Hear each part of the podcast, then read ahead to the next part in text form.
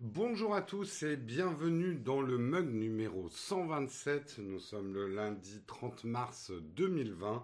La France toujours en confinement. Bienvenue à vous. Et eh ben, je vous propose qu'on lance le générique et on démarre.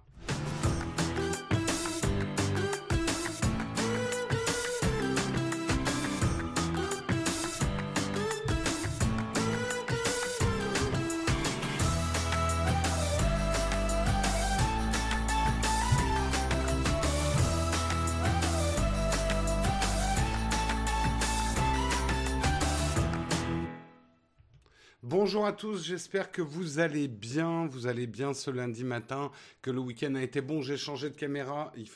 attendez, je vais déplacer celle-là parce que sinon je vais me tromper dans quelle caméra? Il faut que je regarde. J'espère que vous allez bien ce matin, que le week-end a été bon, que le moral est bon. Il faut tenir. On rentre dans la période la plus difficile à mon avis. Euh, là, on en a déjà marre du confinement, mais on est là pour un certain temps. Je suis là pour vous faire passer un bon moment, vous donner de l'information, vous donner un petit peu de divertissement aussi. Voilà. Euh, bonjour à tous, la chatroom en folie ce matin. Vous êtes beaucoup quand même ce matin à vous connecter. Oh, il y a même Hugo, Hugo en direct des Philippines. Euh, Hugo qui est au paradis. Euh, il a trouvé le meilleur endroit du monde pour se confiner, l'enfoiré. bonjour à toi, Hugo. J'espère que ça va bien là-bas. J'espère en tout cas que ça se passe bien. Parce que ça a beau être le paradis, tout ne doit pas être facile en ce moment. Euh, comment il a fait pour aller chez le coiffeur? Je suis pas allé chez le coiffeur. C'est une bonne manière de. Voilà, je ne suis pas allé chez le coiffeur, justement. Euh... Bon, je vous propose qu'on attaque tout de suite par les news ce matin pour pas perdre plus de temps. Les news, c'est le Kawa.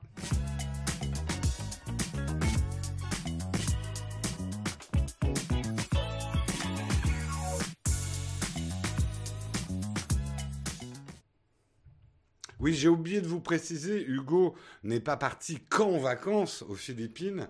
Il en profite pour nous faire des superbes vidéos. Allez les voir sur sa chaîne. Euh, je crois que j'ai pas d'ailleurs. Ah oui, merde, j'ai oublié de. J'ai oublié de mettre sur Instagram ta deuxième vidéo. Je, réparerai, si j'y pense, je, je le ferai sur mon Instagram. Voilà, voilà. Euh, allez voir ces, euh, ces vidéos. Allez, aujourd'hui, on va commencer. Euh, bah, il y a beaucoup de news tech qui sont liées au coronavirus. Hein, c'est l'actualité. Il y a peu de choses en tech, hein, c'est normal. L'industrie est au ralenti. beaucoup bah, attendent de savoir un petit peu quand et si on va sortir du confinement euh, avant d'annoncer des nouveaux produits, mais il y a quand même effectivement quelques news. On va parler d'abord de la Chine qui utilise des lunettes connectées pour détecter les personnes atteintes du coronavirus. Euh, effectivement, une start-up chinoise baptisée euh, Roadkid a développé euh, a développé une paire de lunettes connectées dont l'objectif est bien particulier. Le dispositif est capable de prendre la température des passants à un mètre de distance, le tout en se basant sur la réalité thermique augmentée sans contact. C'est des lunettes thermiques extrêmement bien calibrées pour détecter si quelqu'un est un peu plus chaud qu'un autre. Euh, en tout cas une température corporelle un peu plus chaude. Euh, alors bien évidemment, c'est pas une technologie fiable à 100%. Hein. Vous venez de faire un footing, euh, généralement, voilà. Mais ça permet aux autorités chinoises, effectivement, bah, de, prendre une personne dans la foule et lui dire, monsieur, on va vous coller un thermomètre dans la bouche ou sur le front. Hein, vous pensiez à autre chose, moi aussi. Euh, mais effectivement, l'utilisation de cette technologie dans le cadre de la lutte contre le coronavirus n'est pas sans rappeler d'ailleurs la mise en place d'un dispositif de reconnaissance faciale qu'ils ont mis en place en Chine qui permet d'identifier les gens malgré le port du masque. On reparlera de, ça après parce que justement on va parler dans les, les, conséquences de ces technologies de surveillance. Alors ça peut paraître une très très bonne idée hein, tout ça puisque effectivement les périodes de confinement et ça il va falloir s'y attendre en France et dans les autres pays francophones et tous ceux qui nous écoutent, euh, le confinement, ça va pas être euh, allez les gars, vous êtes libres, sortez. Hein. On sait que la période après confinement va être progressive et qu'il va falloir détecter les gens qui ont encore le coronavirus, les isoler pour éviter que euh, le virus reprenne de plus belle. C'est le grand danger du déconfinement, en fait, euh, qu'on va avoir. Euh, plusieurs gouvernements cherchent effectivement des solutions et, et, pour ça. Donc ça peut paraître une bonne solution de pouvoir détecter dans la foule les gens qui ont un petit peu plus de température que les autres. Bon, ça fait très effectivement euh, série, euh, série d'anticipation qui fait un peu froid dans le dos, mais ça peut paraître une bonne solution. Mais il faut faire très attention. C'est vrai que les libertés euh, sont risquent d'être un des dommages collatéraux de cette crise du coronavirus. beaucoup de solutions c'est comme d'habitude avec la protection de notre vie privée. Toutes ces solutions qui semblent être bonnes à un moment T parce qu'on fait face à une crise, il va falloir quand même les encadrer d'un certain nombre de protections civiles, juridiques, pour pas qu'on s'en morde les doigts. Et la Chine, c'est pas un hasard si elle développe toutes ces technologies, c'est que toutes ces technologies les aident effectivement dans la crise du coronavirus, mais vont beaucoup les aider après. Et je reviens sur cette détection effectivement des individus malgré le port d'un masque. On sait que notamment dans les manifestations qui ont eu lieu à Hong Kong, etc., les manifestants portaient des masques pour pas se faire identifier. ben, ils ont trouvé le moyen effectivement avec de l'intelligence artificielle de développer euh, de la reconnaissance faciale malgré le port du masque. Donc, euh, nous, dans des pays qui ne sont pas, euh, en tout cas pour l'instant, dans de telles dictatures, et j'ose le dire hein, pour la Chine, tant pis si les Chinois m'en veulent, mais en tout cas, la, Chine est quand même une forme de gouvernement totalitaire. Euh, et les libertés individuelles, les libertés des citoyens sont quand même très très restrictives. Alors, j'ai même lu des gens qui disaient oui, mais au moins les Chinois ils sont disciplinés, donc le coronavirus. On sait aujourd'hui et on suppute aujourd'hui justement que les chiffres qu'ils ont transmis à l'international au niveau du coronavirus sont pas forcément euh, exactement vrais. Ça ne veut pas dire que nous on n'est pas à blâmer aussi là-dessus, mais euh, tout ça est à prendre avec des pincettes et comme d'habitude dans les situations de crise, il faut quand même garder notre conscience et les solutions simples à des problèmes complexes, il faut toujours s'en méfier. Voilà. Euh, comme la Russie, etc. Euh, donc voilà, il va falloir.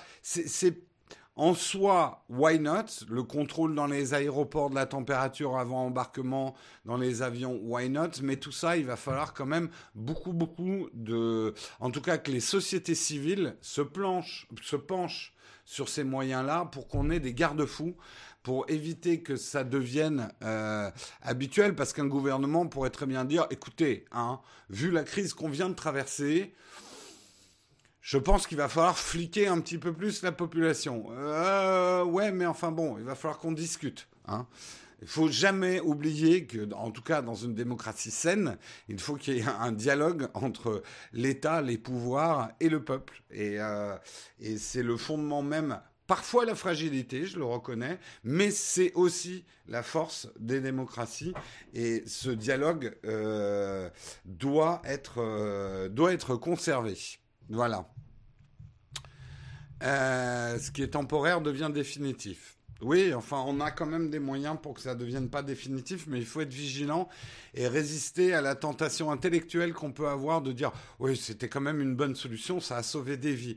Oui, mais attention quand même, euh, attention euh, au dérapage que ça peut engendrer. Bref, euh, on continue, on va parler de quelque chose d'un petit peu plus léger. Hein. La, la, tech suit son cours, les rumeurs comme d'habitude. L'iPhone 12, on ne sait pas encore s'il va être retardé ou pas. Il est fort probable qu'il soit retardé.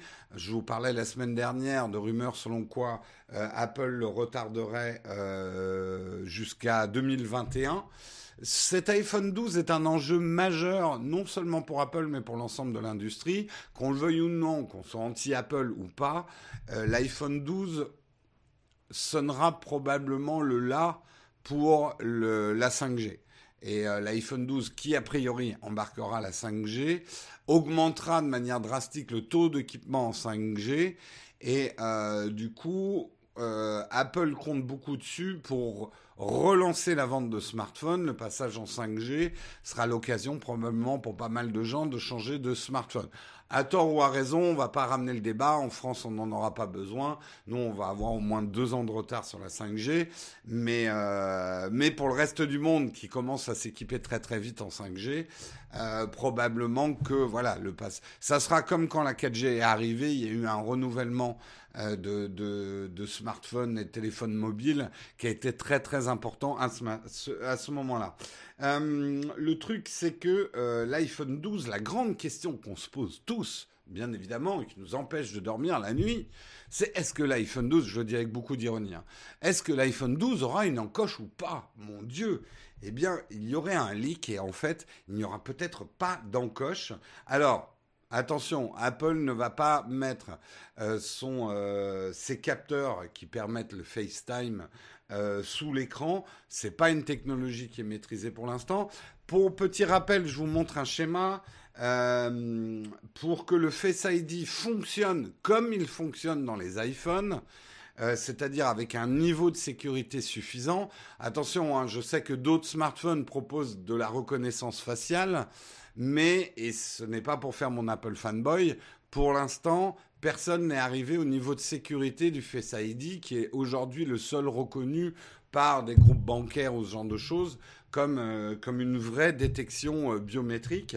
Et euh, il vous faut un détecteur de proximité, le flood illuminator, je sais pas à quoi ça sert, ambient light sensor, bon il y a l'écouteur, ça c'est normal, le microphone, le dot projector qui projette tous les points hein, sur la, figure, et une caméra infrarouge pour que ça marche dans le noir.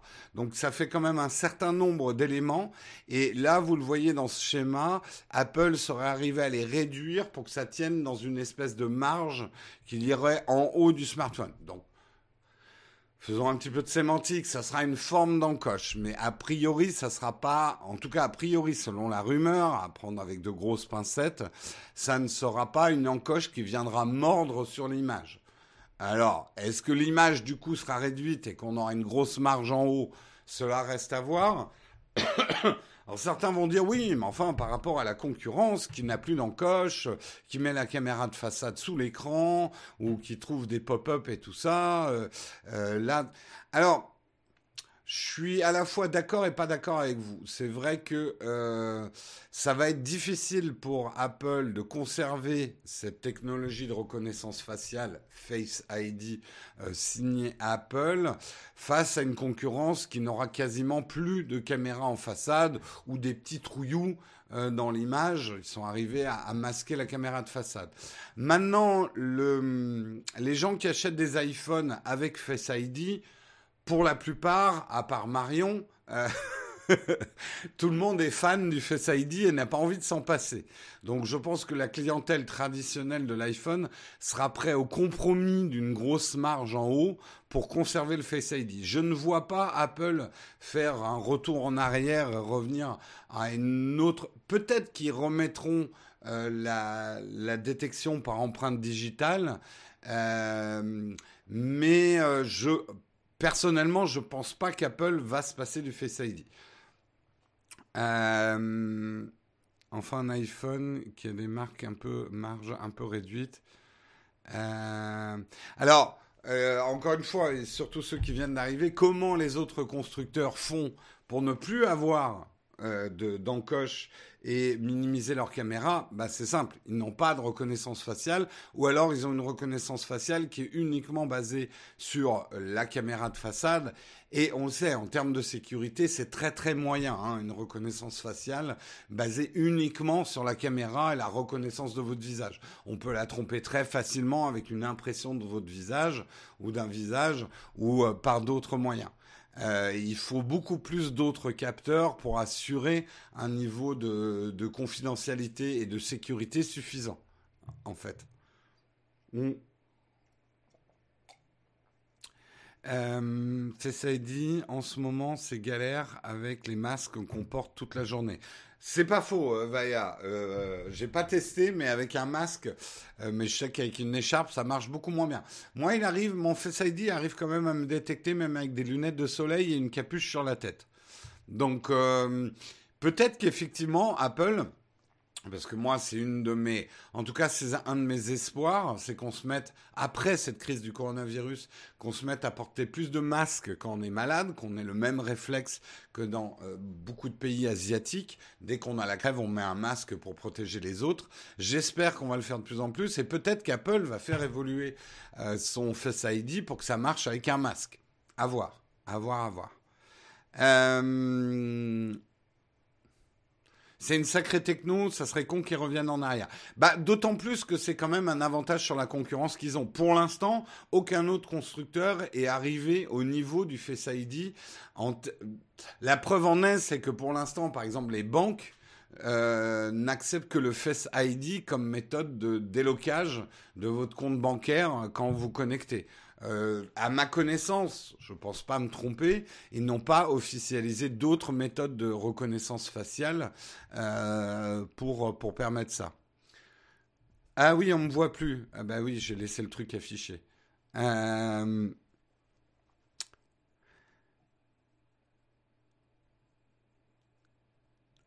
reconnaissance d'iris, pourquoi pas? Peut-être qu'ils vont effectivement perfectionner. On verra bien, on verra bien.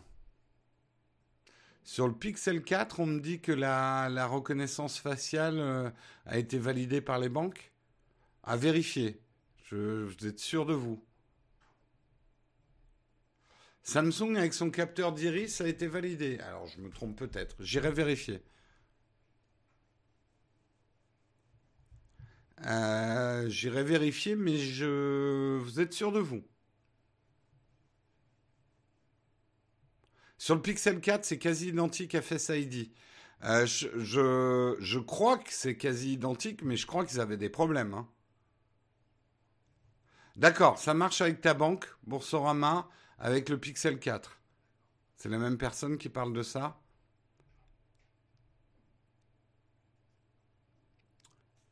Euh, ok, oui, ça marche pour, pour Boursorama avec le Pixel 4. Ok, merci de l'info.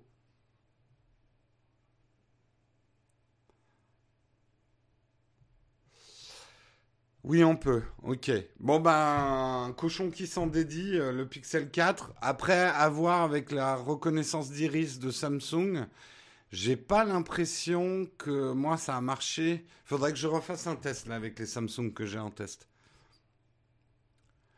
Euh, en gros, c'est simple, t'as le choix. Android Go Pixel 4, iOS Go iPhone, c'est tout. D'accord. Chonchon, non, cochon cochon qui s'en dédie. C'est une vieille expression. Je sais pas d'où ça vient. Allez, on continue, on continue. Et une question qu'on pourrait se poser en ce moment, avec tout le barouf qu'on a fait autour des intelligences artificielles qui nous proposent un monde meilleur, etc. Comment ça se fait que l'intelligence artificielle nous aide pas dans la crise du coronavirus? Effectivement, on pourrait se dire que on devrait déjà avoir des, des applications euh, de l'intelligence artificielle sur la détection du virus, on le rappelle, une intelligence artificielle, quand elle a un bon apprentissage, peut euh, détecter euh, des faux positifs, etc. et pourrait vraiment aider comme outil de diagnostic. On le voit bien hein, que le diagnostic du coronavirus n'est pas un diagnostic simple. On l'a vu de manière tragique dans certaines histoires individuelles de gens qui n'étaient pas testés positifs et qui en sont morts quand même. Euh, c'est pas aujourd'hui, j'ai pas l'impression qu'il y a un examen 100% fiable. Pourquoi on n'entend pas des choses autour de l'intelligence artificielle? Ben justement, et cet article de ZDNet explique que le gros problème de l'intelligence artificielle aujourd'hui, c'est l'apprentissage. Il est extrêmement difficile d'apprendre à, une intelligence artificielle à détecter les vrais cas des faux cas. Le diagnostic, alors moi je suis pas médecin, mais pour le savoir, pour avoir eu euh, des, des gens dans mon entourage médecin, le diagnostic c'est, on va dire, la partie hyper importante chez le médecin, arriver à euh, diagnostiquer, même dans le langage non parlé de son patient, parce que on va parfois, quand on dit à un médecin ce qui va, ce qui va pas, euh, on, oublie des choses. Euh, la manière qu'on a d'exprimer nos, problèmes, parfois on peut même pas parler. Et le médecin, à la fois avec ses outils de contrôle, mais aussi en écoutant son patient, doit être capable de faire un diagnostic. Et c'est souvent la différence d'ailleurs entre un bon médecin et un mauvais médecin, c'est sa capacité à... Il y a une forme d'intuition euh, de, de ce que m'ont dit certains médecins. Il y a même parfois une espèce de sixième sens. Euh, vous avez tous regardé Doctor House. Alors là, c'est le côté un peu Hollywood du super diagnostiqueur. Euh, il y a un côté enquête policière dans le diagnostic. Et pour l'instant, les intelligences artificielles, en tout cas sur le coronavirus, ne possèdent pas une base de données, une interrogation des patients euh, suffisamment grande pour être perfectionnées.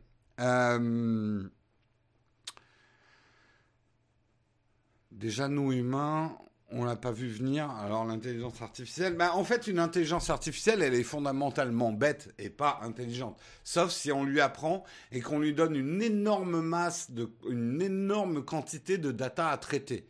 Là, elle devient intelligente, elle devient pertinente, elle devient même supérieure à l'intelligence euh, humaine en termes de statistiques et en termes de diagnostics, en nombre de diagnostics. Pourquoi? Parce qu'une intelligence artificielle ne se fatigue pas, n'a pas de biais cognitif, euh, elle est jamais de mauvaise humeur, elle est pas de bonne, humeur, elle est, elle est, euh, voilà, elle est froide, euh, mais elle sait calculer et elle peut incurgiter une quantité d'informations qu'un cerveau humain ne pourrait pas faire. Ou alors, il faudrait des années, des années d'apprentissage. Après, une intelligence artificielle n'est pas capable d'instinct, n'est pas capable d'intuition.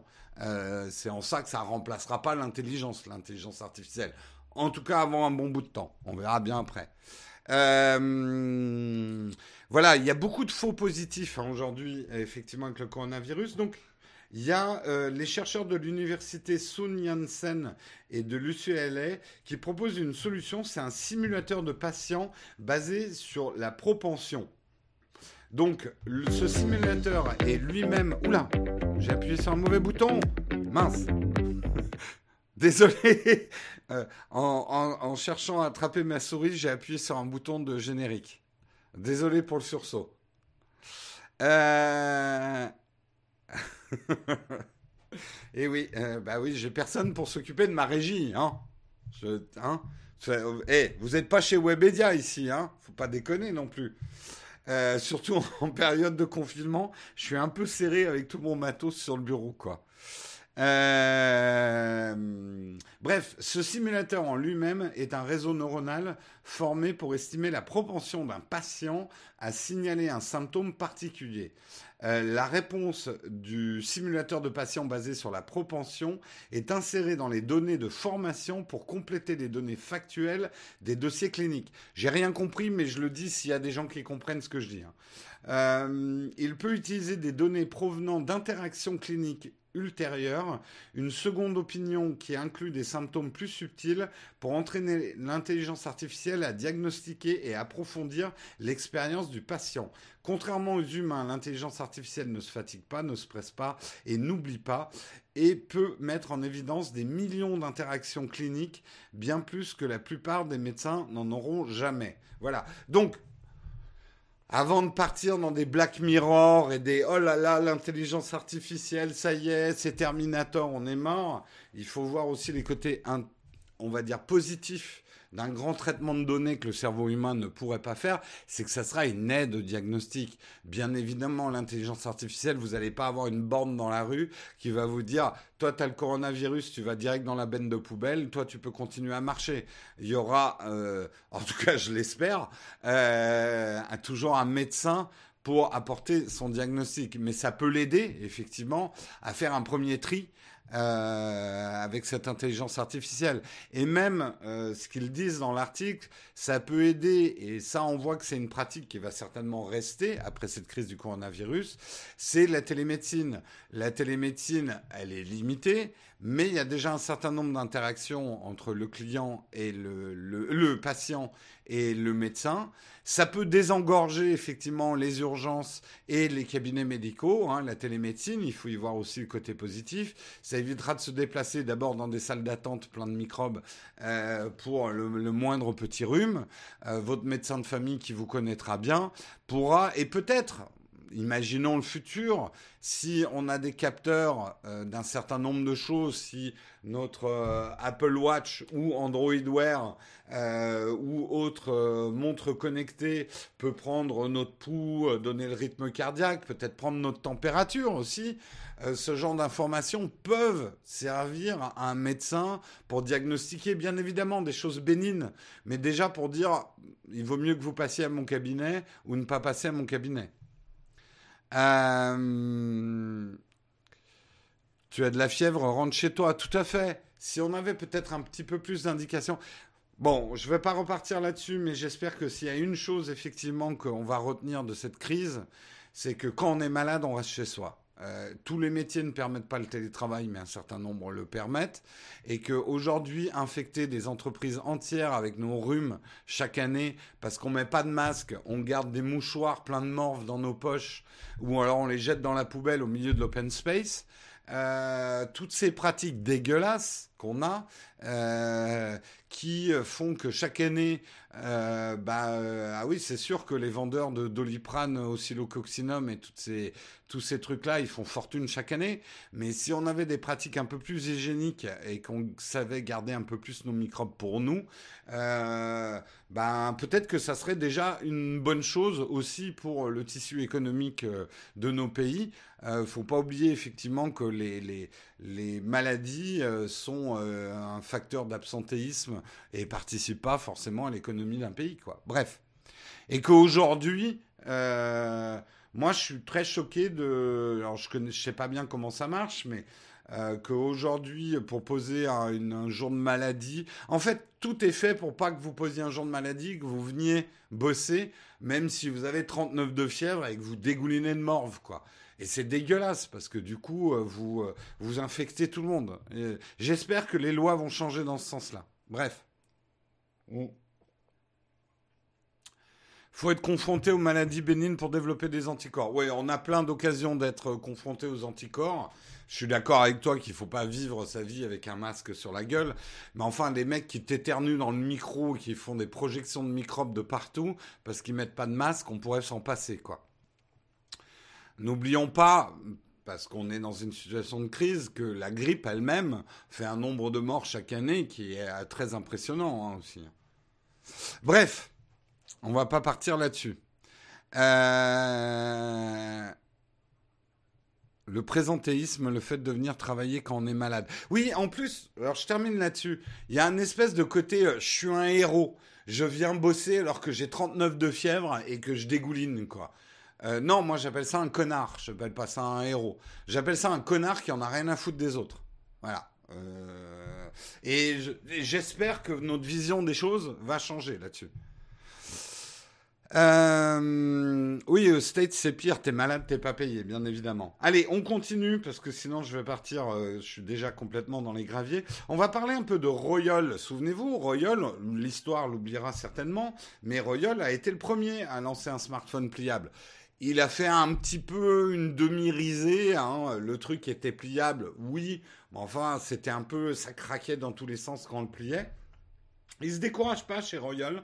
Euh, ils reviennent sur le devant de la scène en annonçant un second modèle de smartphone pliable, le FlexPay 2. C'est le nom que je vais donner à ma, carte bleue. Tu es la FlexPay 2. Euh, ils vont adopter un nouveau type d'écran flexible euh, alors, je vous montre, euh, ça va être euh, un écran flexible dans le sens inverse du Fold de chez Samsung, puisque on le voit sur cette image, c'est la face avant en fait qui va se tordre.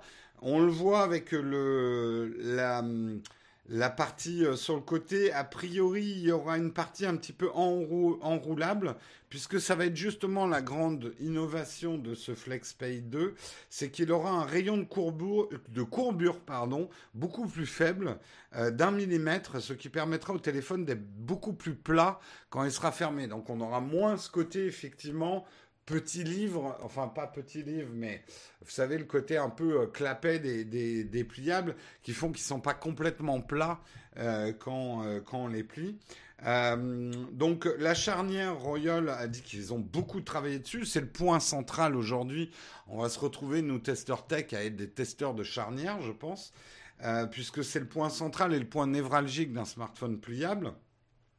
Elle est nettement renforcée par rapport à celle du premier et devrait supporter de plus de 200 000 cycles, comme celle du euh, Galaxy Z Flip, en tout cas ce qui est annoncé par Samsung. Euh, le nouveau euh, smartphone pliable de Royal sera bien évidemment compatible avec la 5G et il embarquera le Qualcomm Snapdragon 865. Ils y vont timidement, il y a peu de chances pour qu'on le voit en Europe, il sera surtout commercialisé en Chine. Mais bon, ils l'ont annoncé comme quoi hein, le smartphone pliable, sa route continue. Est-ce que c'est un effet de mode? Est-ce que c'est enfin un effet de mode Est-ce que c'est un effet de manche plutôt des constructeurs pour faire une démonstration de force de leur technologie? Est-ce que ça se vend vraiment? Les premiers chiffres sont un peu contradictoires. Il faut dire qu'ils sont très très chers pour l'instant, les smartphones pliables. Je pense qu'on pourra vraiment se faire un avis sur est-ce que les gens veulent des smartphones pliables quand on en aura des smartphones pliables qui vont passer sous la barre des 1000 euros. Là, on pourra peut-être vraiment juger s'il y a une, appétence du marché.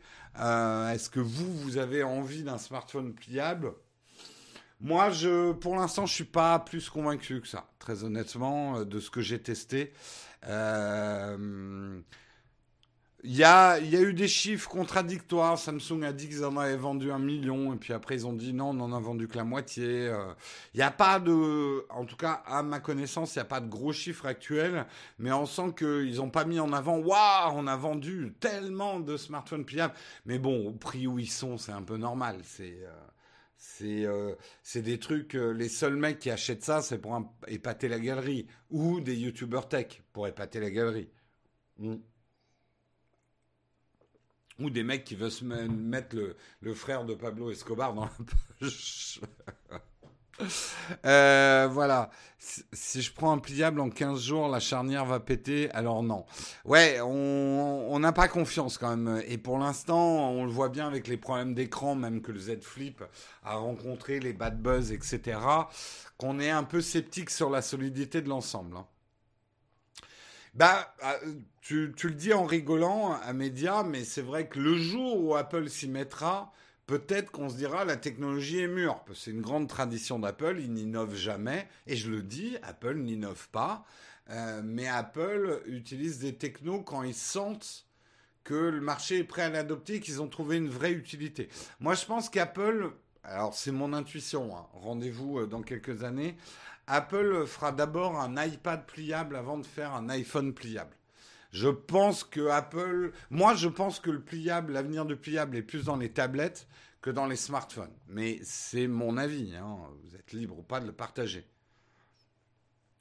Non, mais quelque part, Apple n'a jamais vraiment innové. Euh, par exemple, on parlait du Face ID qui est excellent et même supérieur aux autres chez Apple. ils ont pris deux ans d'avance sur les autres.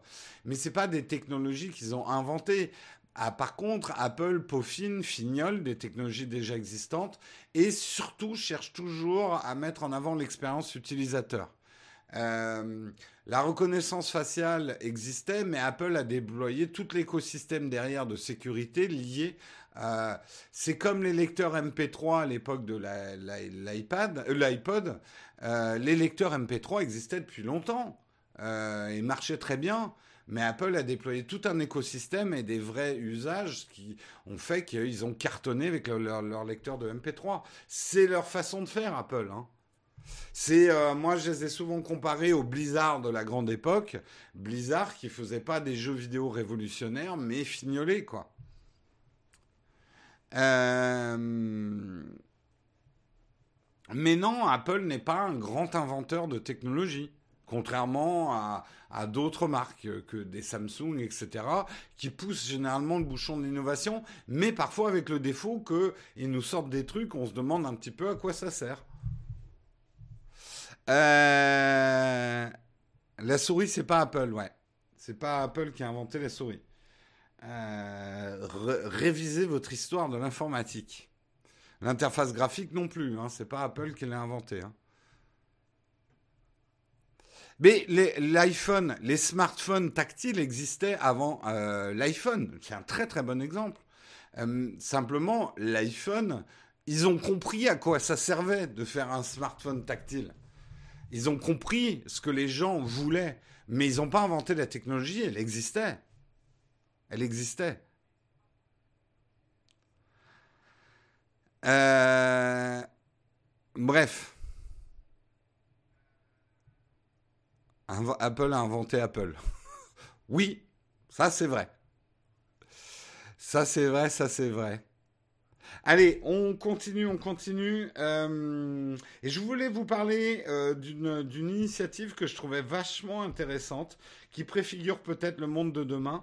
Cette situation inédite hein, dans l'histoire de l'humanité qu'on vit en ce moment, avec la moitié de l'humanité qui est confinée, donne effectivement des choses assez originales. Et vous n'êtes pas sans savoir que euh, les courses de voitures, comme beaucoup de sports, ont été annulées. Eh ben, des championnats en ligne se sont tenus et c'était assez marrant. Alors moi, je suis pas du tout sport automobile, donc j'étais pas au courant. Mais ça a commencé notamment avec les compétitions de NASCAR qui ont été euh, qui ont été euh, supprimées et TJ Major, spotter, celui qui relaie les informations aux chauffeurs dans la compétition, a lancé. Alors au début euh, sur le jeu iRacing. Au début, ça devait être une course avec des amis et ça s'est transformé en, véritable phénomène. 700 000 visiteurs sur Twitch euh, lors de la course qui s'appelait The Run Placement 100. Euh, je vous montre un petit extrait de la course. C'est vrai qu'aujourd'hui, les jeux de voiture permettent un certain réalisme. Là, honnêtement, en voyant les images euh, rapidement, je me suis dit, mais attends, ils ont fait une vraie course. Enfin, c'est super bien fait, hein, reconnaissons-le. Euh, et donc, ça a donné euh, lieu à des courses en ligne avec des, donc des vrais pilotes qui se sont mis dans le monde de la Formule 1. Il y, en a, y en a eu aussi. je vais vous montrer, qui l'a mélangé des youtubeurs. Ah, vidéo non disponible. Est-ce que ça, c'était. Oula. Full Race Replay. Non, 2014, on s'en fout. Bon, bref, euh, ça a eu lieu aussi hein, dans le monde de la Formule 1. Euh, avec des chauffeurs professionnels, enfin des chauffeurs, des pilotes, pardon, des chauffeurs. Et c'est bon, c'est pas l'Uber Racing. Euh, des, euh, des pilotes de Formule 1 qui se sont mélangés avec des YouTubers. Ça a même relancé un regain d'intérêt pour les jeux de Formule 1 qui n'étaient pas le truc le plus populaire. sur Twitch par rapport à des Fortnite et autres. Il y a eu un regain d'intérêt pour ça. Certains d'entre vous, manifestement, je vois dans la chatroom, euh, on, regardait, si, si, il y a eu de la Formule 1. Euh, on regardait euh, les courses. Ça peut être un truc, ça pourrait être une chose. On a aujourd'hui quand même pas mal de compétitions sportives. Ça serait drôle que les, Jeux Olympiques, c'est officiel, ils sont, ils sont bien, ils vont être.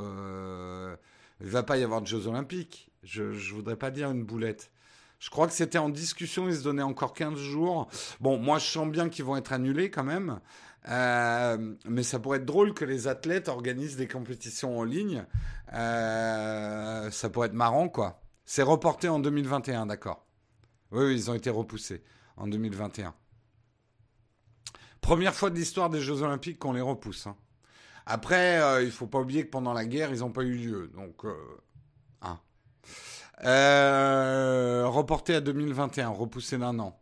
Donc euh, ça peut être marrant, voilà, que des athlètes euh, se mettent à des jeux vidéo euh, et, fassent des compètes comme ça. C'est rigolo, moi je trouve. Je trouve ça sympa.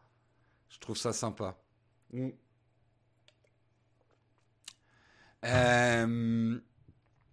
Enfin voilà, je voulais vous parler de cette initiative, de cette initiative avec des jeux de tennis. Pourquoi on s'y mettrait pas? Enfin, il y a, à peu près tous les sports euh, je crois que même le curling hein, existe en, simulation, donc euh, on pourrait, on pourrait comme ça organiser des compétitions virtuelles de sport. Ça pourrait être rigolo. Je pense aussi que ça va donner un vrai, euh, une vraie impulsion à l'e-sport et peut-être que des gens qui regardaient pas l'e-sport vont se mettre à regarder. ça peut, ça permet de promouvoir effectivement l'e-sport. Moi, je vous conseille. alors, pour l'instant, en e-sport, il faut avoir quand même un petit peu joué au jeu pour comprendre ce qui se passe. Je le vois, moi je regarde l'e-sport, je regarde surtout, Overwatch. Je joue un peu au jeu, donc je comprends ce qui se passe, mais je me mets à la place de quelqu'un qui a jamais joué, il va pas arriver à lire l'action. Euh, donc je pense qu'on n'y est pas encore pour l'instant. Alors peut-être que Fortnite s'en est pas mal approché d'un jeu où t'as pas besoin de savoir jouer pour pouvoir regarder et pouvoir prendre du plaisir à regarder. Euh, à voir quand même. Euh...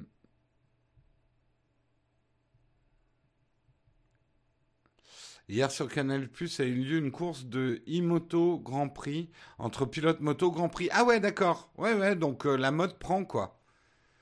Euh, et c'est vrai qu'en plus, avec l'amélioration des graphismes, enfin là, je vous ai montré la, course de NASCAR, euh, la ressemblance est troublante avec la vraie manifestation. Alors, de toute façon, je pense que les événements live, il y aura toujours des concerts, il y aura toujours des matchs de foot, etc. Mais je lisais un article que je vous ai pas fait ce matin, mais par exemple les grandes manifestations tech, les grands salons, là tout est annulé. C'est pas sûr que tout reprenne comme en 40 hein, euh, après euh, la crise du coronavirus. Moi personnellement, euh, j'aurais rien contre que le CES soit virtuel. Franchement, aller à Las Vegas pour ça, ça me gonfle. Euh, donc, euh, même d'une manière générale, aller sur les salons, ça me gonfle, euh, je vous le dis. Je suis peut-être une exception dans les, dans les, chroniqueurs tech, mais franchement, ça m'amuse pas du tout. Ça me fatigue. J'aime pas ça. Je, je, préfère à la limite voyager pour voir des belles choses. voyager, pour moi, ça, c'est des voyages utiles. Voyager pour aller voir des stands pour moi, c'est du kérosène foutu en l'air. Mais bon. On verra, on verra. Peut-être qu'effectivement, de plus en plus de manifestations auront des représentations virtuelles. Euh, franchement, oui, Las Vegas, alors moi j'ai détesté et le voyage pour aller à Las Vegas a été certainement le pire voyage de ma vie. Hein. Euh, j'ai perdu mes bagages, j'ai mis neuf jours à les retrouver. Euh, j'ai dû courir en chaussettes dans l'aéroport. Enfin, un jour, je vous raconterai mon voyage à Las Vegas. Franchement, c'était pas une partie de plaisir. Hein. Oui, j'ai couru en chaussettes dans l'aéroport, oui. j'ai pas eu le temps de remettre mes chaussures. J'avais un choix. Soit je remettais mes chaussures, soit je chopais l'avion. je radote. C'est l'effet confinement. Non, c'est simplement l'effet euh, poil blanc, vieillissement, on radote. Euh, pas touche au salon de la photo. Je préfère à la limite faire des gros Now Take a Drink avec vous. Hein, on se rassemble tous euh, pour faire euh, quelque chose d'intéressant que de se retrouver au salon de la photo où moi je suis crevé, j'ai pas le temps de bosser, il y a un bruit de malade. Enfin, personnellement, j'y prends aucun plaisir. Mais euh, enfin, si, je prends le plaisir de vous rencontrer, mais c'est le seul plaisir que j'ai, quoi. Mais on peut se rencontrer ailleurs que dans un salon. Euh, ce qui se passe à Las Vegas reste à Las Vegas, tout à fait. Tout à fait, tout à fait. Euh, allez, on termine. On termine parce qu'il est quand même déjà 8h43 et j'ai une petite tartine quand même à vous faire. Et on a les fac qui arrivent. Je voulais parler euh, de, un truc rigolo hein, pour, pour s'alléger un petit peu la journée. une paire de baskets qui s'est vendu 100 000 euros. Mais qu'est-ce qu'elles ont donc de si bizarre ces baskets Pourquoi tu m'as lancé la pub, saleté euh... ouais, je, n'ai pas de bloc, mais par contre j'ai les nerfs. Euh, je vais vous les montrer ces baskets et vous allez voir ce qu'elles ont de particulier. Elles sont même assez uniques. C'est que c'est des véritables baskets Apple. C'est euh, des baskets qui ont été développées. Ah la pub voilà, vous les voyez là rapidement, regardez-les avant que la putain de pub se lance. Euh, c'est des pubs, euh, des pubs, euh, des baskets qui ont été développés pour un usage interne et même pour la petite histoire, ceux qui les avaient, et ils n'ont pas été beaucoup parce que le projet a été vite abandonné, devaient signer une décharge selon quoi ils s'engageaient à ne pas les vendre. Euh, donc il ne reste plus que deux paires au monde de ces baskets estampillées Apple avec le vieux logo. Ça a été fait en 1990. Elles se sont vendues aux enchères à 100 000 dollars. Là, c'est une paire usée. On sait qu'il y a une paire quasi neuve qui existe dans le monde. Il avait essayé en 2017 de les vendre aux enchères, mais les gens ne les avaient pas achetées, ils n'y avaient pas cru. Euh, il n'y a donc plus que deux paires de ces baskets. Euh, donc moi, ça m'a donné une idée pour monétiser la chaîne. Alors attendez, il faut que j'aille me la prendre. Euh, est-ce que vous êtes prêt à acheter ma vieille pantoufle avec usure naturelle? Vous voyez, elles sont très sophistiquées, hein, mes pantoufles. Elles ont ici un, petit truc pour retenir l'arrière du pied. C'est de, la pantoufle hyper tech. Euh, je veux bien vous broder un logo Nowtech, hein, il n'y a aucun problème. Donc, euh, je commence les enchères à 100 000 dollars. Est-ce que quelqu'un s'enrichit Hein? 100 000 dollars Qui dit mieux? Berk, j'étais pas prêt. Regarde, je les porte quand même assez près de mon visage. Ça va, ça va. C'est du 43. Ah non, j'en vends qu'une, hein, pas les deux. Ah, nous avons 101 000 dollars. 101 000 dollars pour Davis. Ah, attention, vous engagez. Hein. Non, non, 101 000 dollars. Qui dit mieux Qui dit mieux dans la chatroom? Non, non, j'en vends deux. Et j'en vends qu'une. Je suis pas fou. La deuxième, je peux la vendre encore plus cher. Euh, non, 103 000 dollars, j'ai Alexis. Attention, hein, vous engagez. Hein. 250 000 dollars, secret de l'acier, avec l'odeur, pas de problème. Contre du PQ. Ah, on discutera parce que ça peut monter haut. Hein. 300 000 dollars, hein, euh. Bon, bah, Carexou, à juger vendu. 300 000, moi, c'est bon. Tu, hein, on a tous retenu ton nom, ton pseudo, ta vignette. Affaire conclue. 300 000 dollars.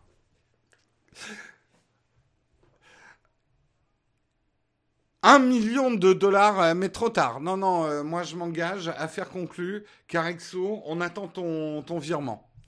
Contacte-moi, euh, je, te, donnerai mon compte en banque en Suisse pour que tu puisses nous faire le virement et je t'envoie avec plaisir ma pantoufle. Euh,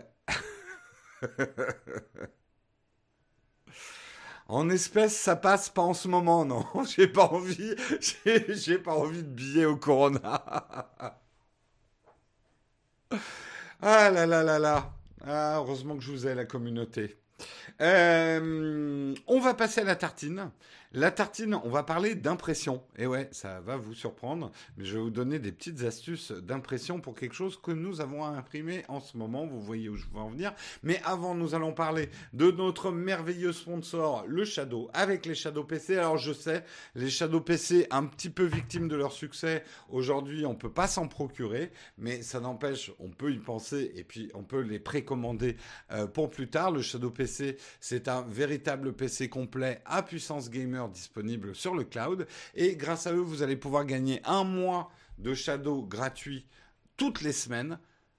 Le tirage au sort, c'est le vendredi. Pour pouvoir jouer, il vous suffit de composer un tweet un tweet où vous, d'abord, vous suivez le Twitter de Shadow, Shadow underscore France, et dans votre tweet, vous nous dites pourquoi vous voulez gagner ce Shadow PC. Vous n'oubliez pas de mettre le hashtag le MugNowTech et le hashtag Shadow PC. Si vous mettez pas ces hashtags, je ne peux pas vous trouver au moment du tirage au sort le vendredi. Donc c'est très important de mettre ces hashtags dans votre, euh, dans votre tweet.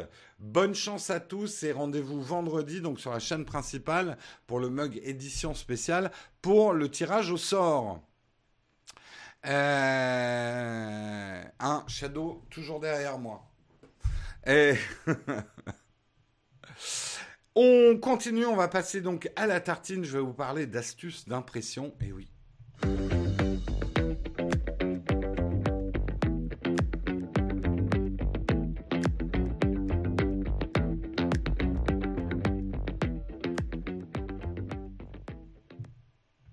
Et effectivement, la tartine ce matin, on va parler. C'est fou comme l'impression est revenue à la mode hein, avec cette crise du coronavirus, puisque après des bafouillements et des cafouillages au début, euh, les attestations de déplacement dérogatoire doivent être obligatoirement imprimées ou recopiées sur papier libre, euh, ce qui est un peu une tannée.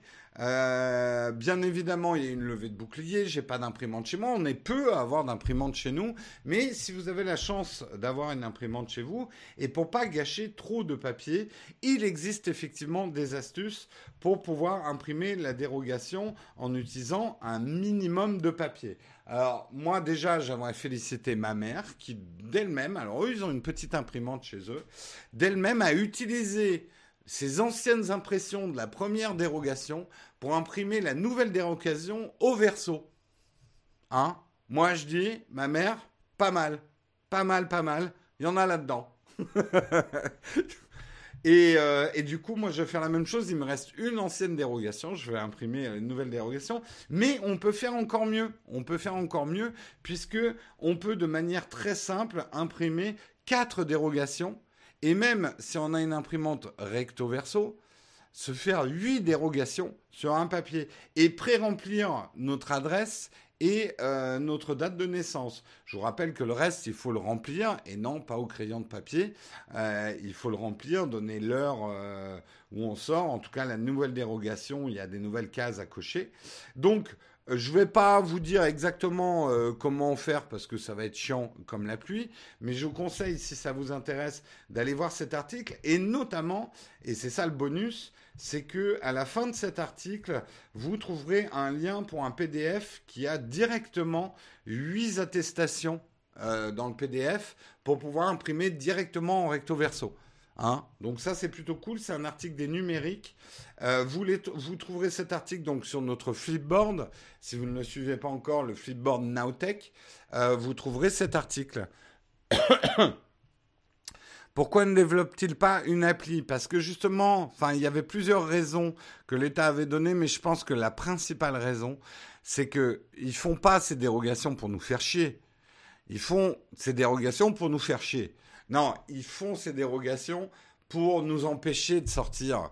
Donc le but, c'est pas de nous rendre la tâche trop facile non plus. Si on avait juste trois cases à cocher sur une appli et puis on la montrait aux policiers, bon, ils disent aussi que de devoir approcher un smartphone du visage des forces de l'ordre, euh, c'est pas génial aussi. Euh, bon, une feuille de papier, c'est moyen, mais euh, au moins on peut la tenir un petit peu plus à distance. Euh, ils ont parlé également du problème des, de certains qui avaient lancé des applications et des formes numériques des attestations et qui en profitaient pour récolter nos données.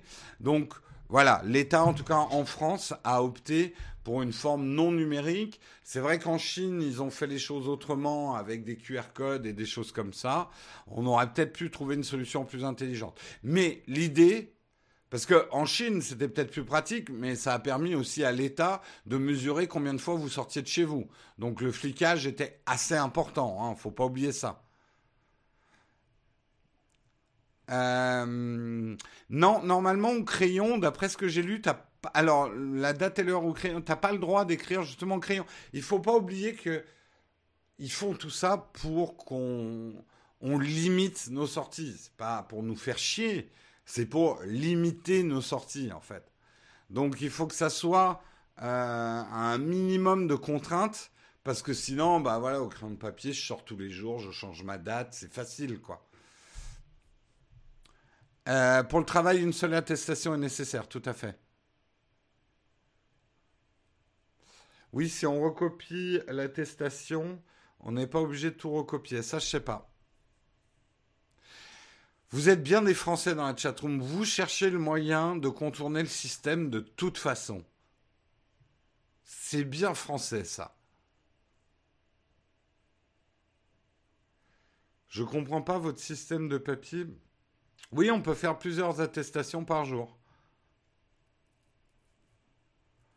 Euh, stylo friction, il s'est fait. Je constate que je suis en France. Comment contourner le système hmm? Si on déployait autant d'énergie en France qu'on a à, chercher comment contourner le système, à essayer de, de renforcer, d'améliorer le système, putain, on serait le premier pays au monde, quoi. On serait le premier pays au monde. Toute cette énergie qu'on dépense instinctivement, mais comment on va risquer Mais comment on va faire?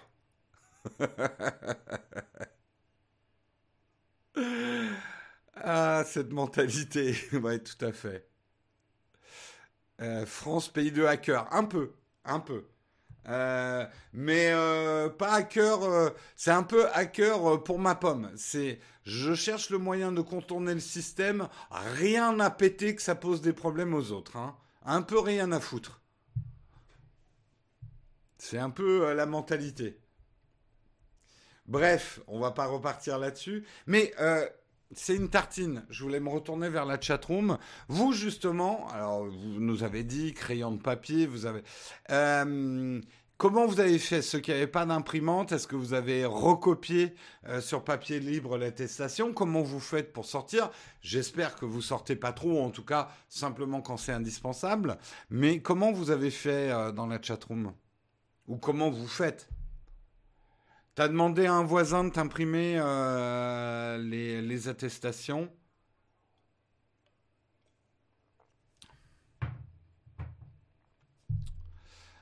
Euh, pas besoin d'attestation en Belgique, d'accord. On m'a filé des copies, je suis pas sorti, très bien. Enfin, très bien, en tout cas, si tu peux ne pas sortir, c'est très bien. T'as acheté une imprimante, d'accord, à la main, Alain. Moi, j'ai utilisé de l'encre sympathique pour, faire chier, d'accord. Euh, ça m'a coupé l'envie de sortir, euh, recopier, ça m'a coupé l'envie de sortir pour faire mes courses. Ouais. Euh, moi, j'en ai un. En fait, ils auraient presque dû rendre la recopie obligatoire et pas autoriser les impressions. Là, ça aurait été tellement chiant qu'on serait beaucoup moins sorti. J'ai recopié, c'est bien chiant. J'avais plus d'encre, je recopiais l'attestation, impression, mais j'écoule mon stock d'anciens modèles. Euh, je suis allé au bureau m'en imprimer une vingtaine, d'accord. Euh, je suis allé au taf imprimer l'attestation. Moi, j'en ai imprimé. Moi, j'ai euh, la chance, et putain, ça faisait pas longtemps que j'avais une imprimante chez moi. Comme je fais tout ce qui est comptabilité, gestion de l'entreprise, je le fais ici, chez moi, et pas à l'atelier. j'ai acheté une imprimante pour ici. Donc, j'avais une imprimante. J'ai une imprimante. Je grave sur du marbre, ça prend la journée, puis ça doit être lourd. Hein. Remarque comme ça, ça t'évite de partir à plus d'un kilomètre de chez toi. Ta voisine t'a imprimé euh, des, trucs. Euh, les Français sont capables de dire qu'ils n'ont pas de stylo. C'est pas faux. Euh, pas besoin quand tu vis dans 200 hectares, c'est clair, tant mieux pour toi. forfait Instant Ink pas de souci pour moi, d'accord. Faut l'imprimer sur une plaque offset, oui. Je, me demande si personne n'a utilisé, mais bon, ça doit plus exister. Moi, à mon époque, il y avait encore, quand j'étais euh, dans les petites écoles, enfin, euh, en primaire et tout, euh, les, mm, les trucs là qui sentaient l'alcool, le truc qu'on. Mais ça permettait de recopier. Merci Thierry pour ton super chat. Euh, de recopier, euh, sais pas la rotoscopie, je sais plus comment ça s'appelait. Le, la Ronéo, ouais, le, euh, le, non, non, non. Euh, non, pas la télécopie, c'était avant les, les, les copieurs. C'était un truc qu'on tournait et ça sentait. Je me souviens quand on recevait les feuilles des profs, ça sentait l'alcool. Non, c'était pas, pas les polycopiers, c'était rot... ah Stencil, Renéocopie ou un truc comme ça. Stencil, bref. Bref, il y a eu des technologies avant les photocopies. Parce que moi, quand j'étais euh, dans les petites classes, les photocopieuses, ça existait déjà. Hein. Les photocopieuses, je me souviens au boulot, mon père avait une photocopieuse, mais le truc, ça occupait une pièce, quoi. Et euh, c'était euh, c'était Rand Xerox qui, qui, fait des photocopieuses, je crois, depuis les années 60 mais c'était des machines qui valaient tellement cher, on les avait pas dans les, dans les écoles, quoi. C'était rotoscopie, ou rotoscope. Et ça faisait, ouais, l'encre était violette. Encre bleue et violette, ouais.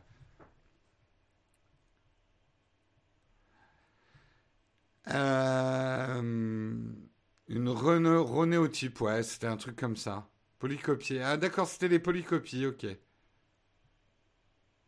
Ouais, c'était violet et ça sentait l'alcool, effectivement.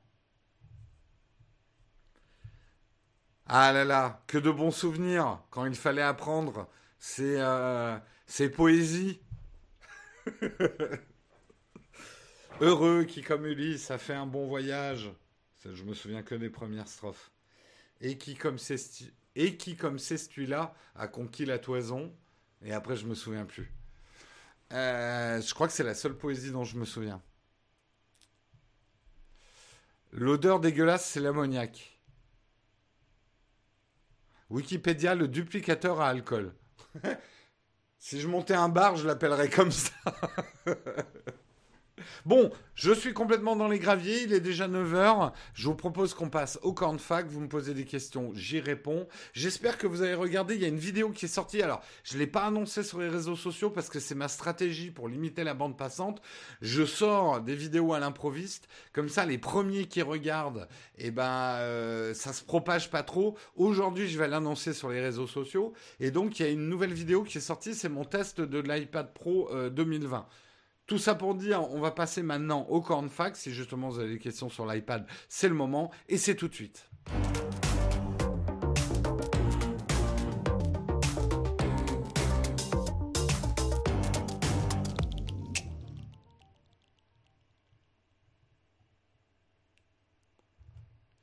Et oui, c'est le moment des cornfacs.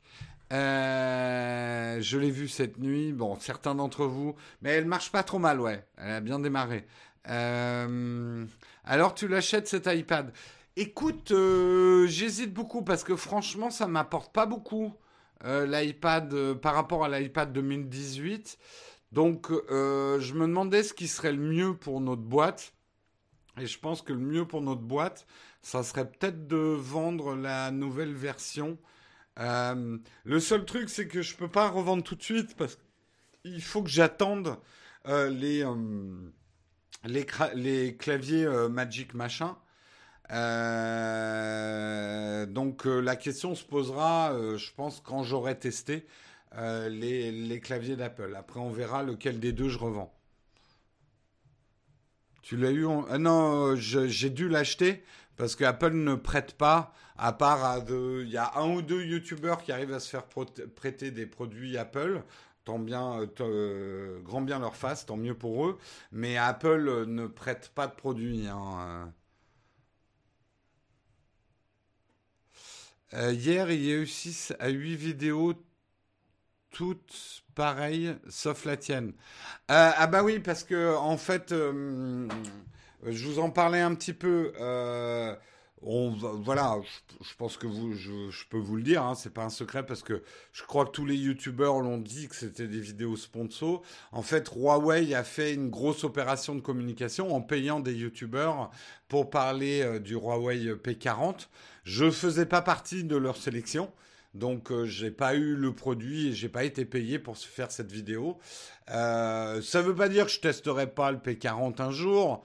Mais en fait, il m'intéresse pas tant que ça ce smartphone parce que justement, je me vois pas vous recommander un smartphone aujourd'hui euh, qui ne permet pas d'installer les services Google. Euh, mais c'est pour ça qu'il y a autant de vidéos qui sont sorties sur le P40. Salut Guillaume Slash. Euh, donc c'est pour ça que vous avez vu autant de vidéos. Si ça avait été le 11 pouces, je te l'aurais bien repris, Jérôme. Euh, sur des tests de clavier, trackpad était bon. Euh, écoute, euh, faut que tu essayes un 12,9 pouces. Hein. Ça a des compromis, mais, mais ça claque hein, quand même, un 12,9.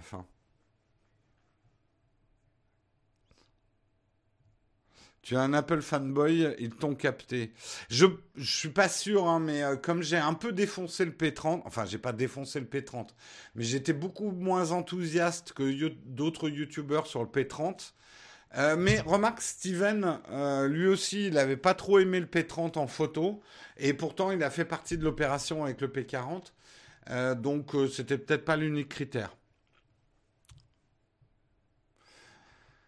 Euh, j'ai un iPad 6 génération qui me suffit amplement pour une utilisation pro si je dois. D'accord.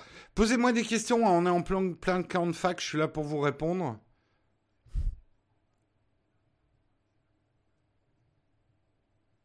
Euh, je te ferai tester le 12,9 pouces, hein, Guillaume. On dit ça, mais. le clavier Apple te fait envie. Écoute, il a l'air innovant. Apple, parfois dans les accessoires, ils sortent des trucs super pourris quand même, Apple en accessoires. Donc j'ai un peu peur. J'ai tellement détesté le premier clavier, pour euh, iPad Pro, mais je l'ai vraiment détesté. Hein. Euh, c'est d'ailleurs la seule vidéo de ma chaîne où je défonce un produit de A à Z. C'est sur ce le premier clavier. Pour, du coup, je boycotte depuis les, les claviers Apple. Donc, ça me fait un petit peu peur. En plus, 400 euros pour un clavier, euh, ça me ferait mal au cul. Hein, je dois être honnête. Euh, j'utilise tellement peu le clavier. Euh, bon, je le prendrais pour le tester, mais 400 euros, même s'ils ont mis des soudures en or, il est beaucoup trop cher. Hein.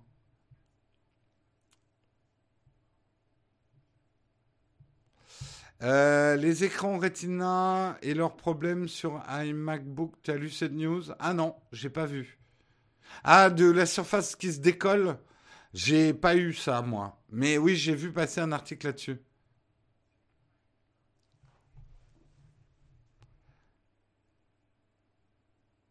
Jérôme, pourquoi tu ne testes pas le Magic Keyboard sur ton Apple, euh, sur ton iPad 2018 euh, Justement, pour faire le test du Magic Keyboard, tu sais, ça c'est des problématiques de YouTubeurs. Ne serait-ce que pour filmer la séquence le, clavier marche aussi bien avec la version 2020 que la version 2018. Pour filmer cette séquence-là, j'ai besoin de garder mes deux iPads avant d'en revendre un. On est cons, hein, les youtubeurs, mais euh, surtout moi. Euh, tu vois, c'est pour ça que je garde souvent mes iPhones un an de plus, rien que pour pouvoir filmer les séquences où je vous montre l'ancien iPhone et le nouvel iPhone. Bon, tu me diras, si j'étais malin, je vais dans un Apple Store discrètement et je montre juste cette séquence à l'Apple Store en prenant un iPad. Eh ben, je l'ai fait. Et en fait, ils n'ont pas trop aimé que j'arrive dans l'Apple Store avec ma caméra. Alors, il m'arrive de le faire, vous avez peut-être vu dans les Apple Watch, souvent, pour filmer les différents modèles, mais du coup, c'est filmé à l'iPhone beaucoup plus discrètement. Et je sais que les gens de l'Apple Store Opera, ils me connaissent maintenant, hein, de toute façon, ils ont, ils ont repéré ma tête. Et j'en vois qui me sourient quand ils me voient en train de faire mes travelling, en train de, de glisser mon iPhone au-dessus euh, des, euh, des Apple Watch et ils me font bâcher. Mais c'est vrai que si j'arrivais avec ma caméra, euh, ils, te laissent pas faire en fait.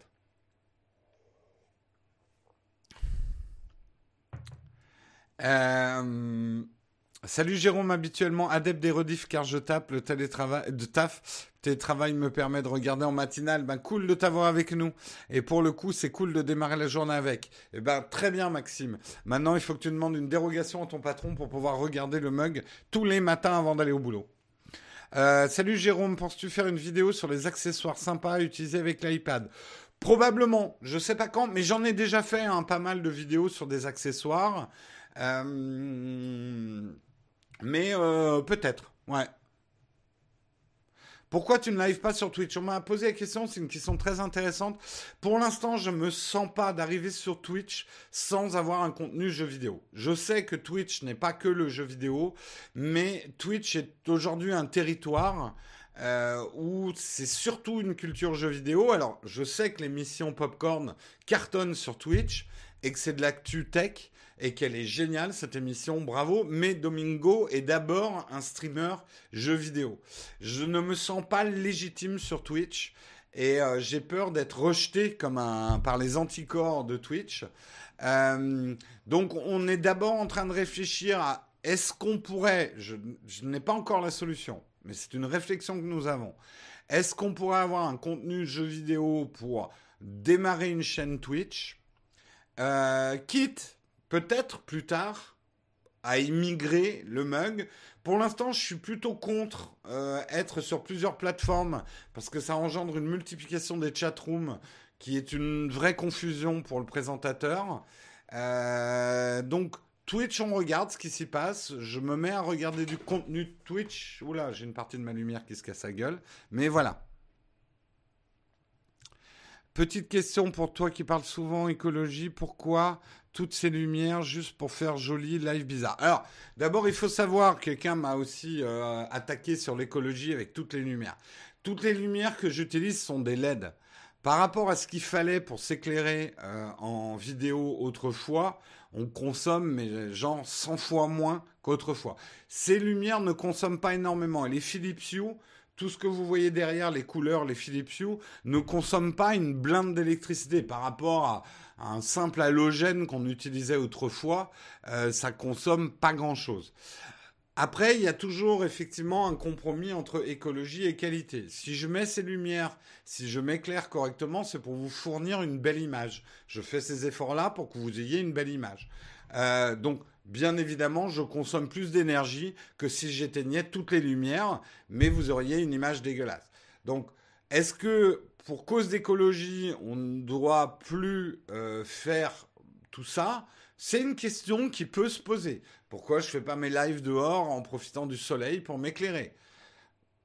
Ce à quoi je te répondrai, c'est très compliqué le soleil parce que ça change tout le temps d'intensité. Bref. Euh, mais honnêtement, hein, après, il faut aller regarder. Mais les ampoules, toutes ces ampoules sont des ampoules basse consommation et même euh, ma, ma C120 qui est, on va dire, mon gros projecteur, c'est des gros projecteurs LED qui consomment quand même beaucoup moins que les mandarines d'autrefois. Les mandarines, c'est un type de lampe euh, qui était basé sur des résistances et qui consommait énormément.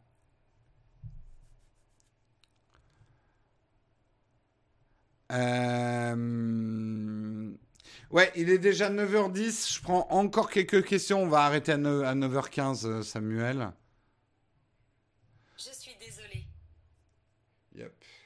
un podcast en audio est plus écologique.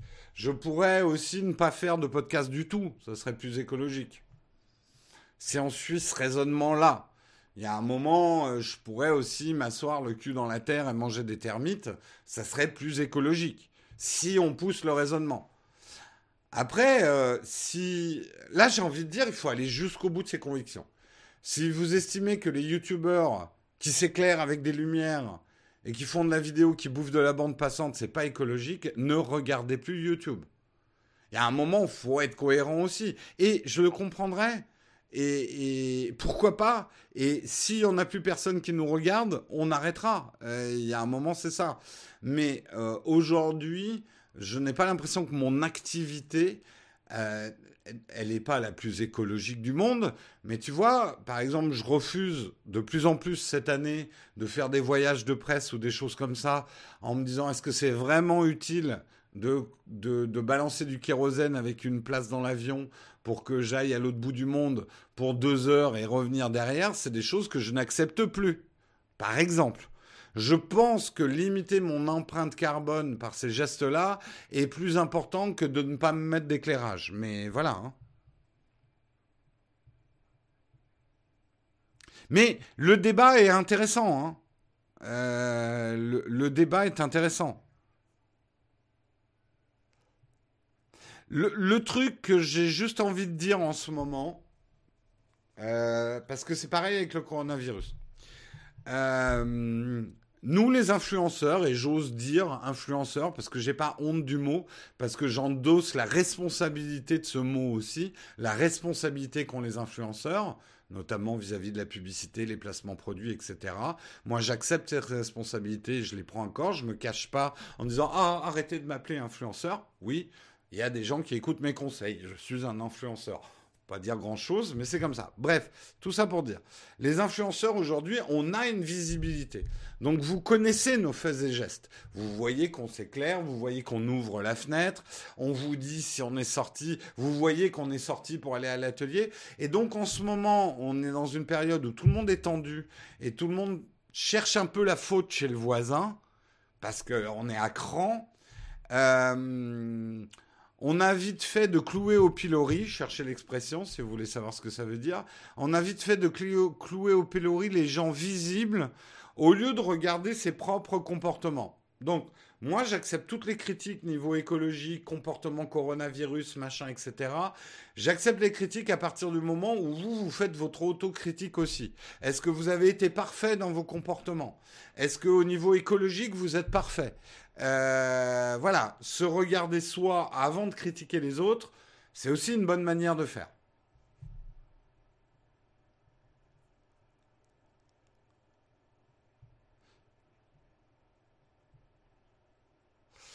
Euh,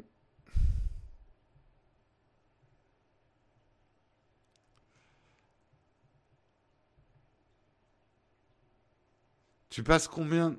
Tu tu penses combien de temps de confinement? Oh, je pense que là, on en a bien pour un mois encore. Hein. Mais c'est mon avis. Hein. Euh, Jérôme, c'est quoi la config et l'année du MacBook Pro que tu as acheté chez Oliver C'est un, un 2017 i7. Je me souviens pas tout de tête. euh, i7. Euh, il y a 512 de disques dessus. Euh, c'est tout ce dont je me souviens. Mais c'est un 2017. Allez, il est 9h15, il va falloir que j'arrête là. Euh, mais c'était intéressant. J'ai trouvé ce débat de, fin d'émission. Je le prends tout à fait sereinement, je le prends pas mal. Euh, c'est des débats et, j'accepte d'être mis en cause sur des pratiques écologiques. N'hésitez pas à le faire. Mais je vous demande juste aussi de regarder comment vous faites avant de taper sur les gens qui sont visibles.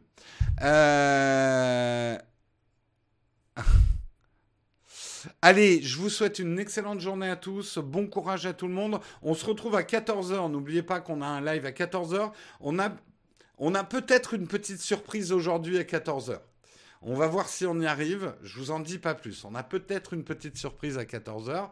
Donc on se, on se fait le Nowtech Coffee spécial confinement à 14h. On se retrouve demain matin. C'est moi qui vous présenterai le mug demain matin. Je vous souhaite une excellente journée, beaucoup de courage. On pense à vous et surtout, restez chez vous. Allez, ciao tout le monde.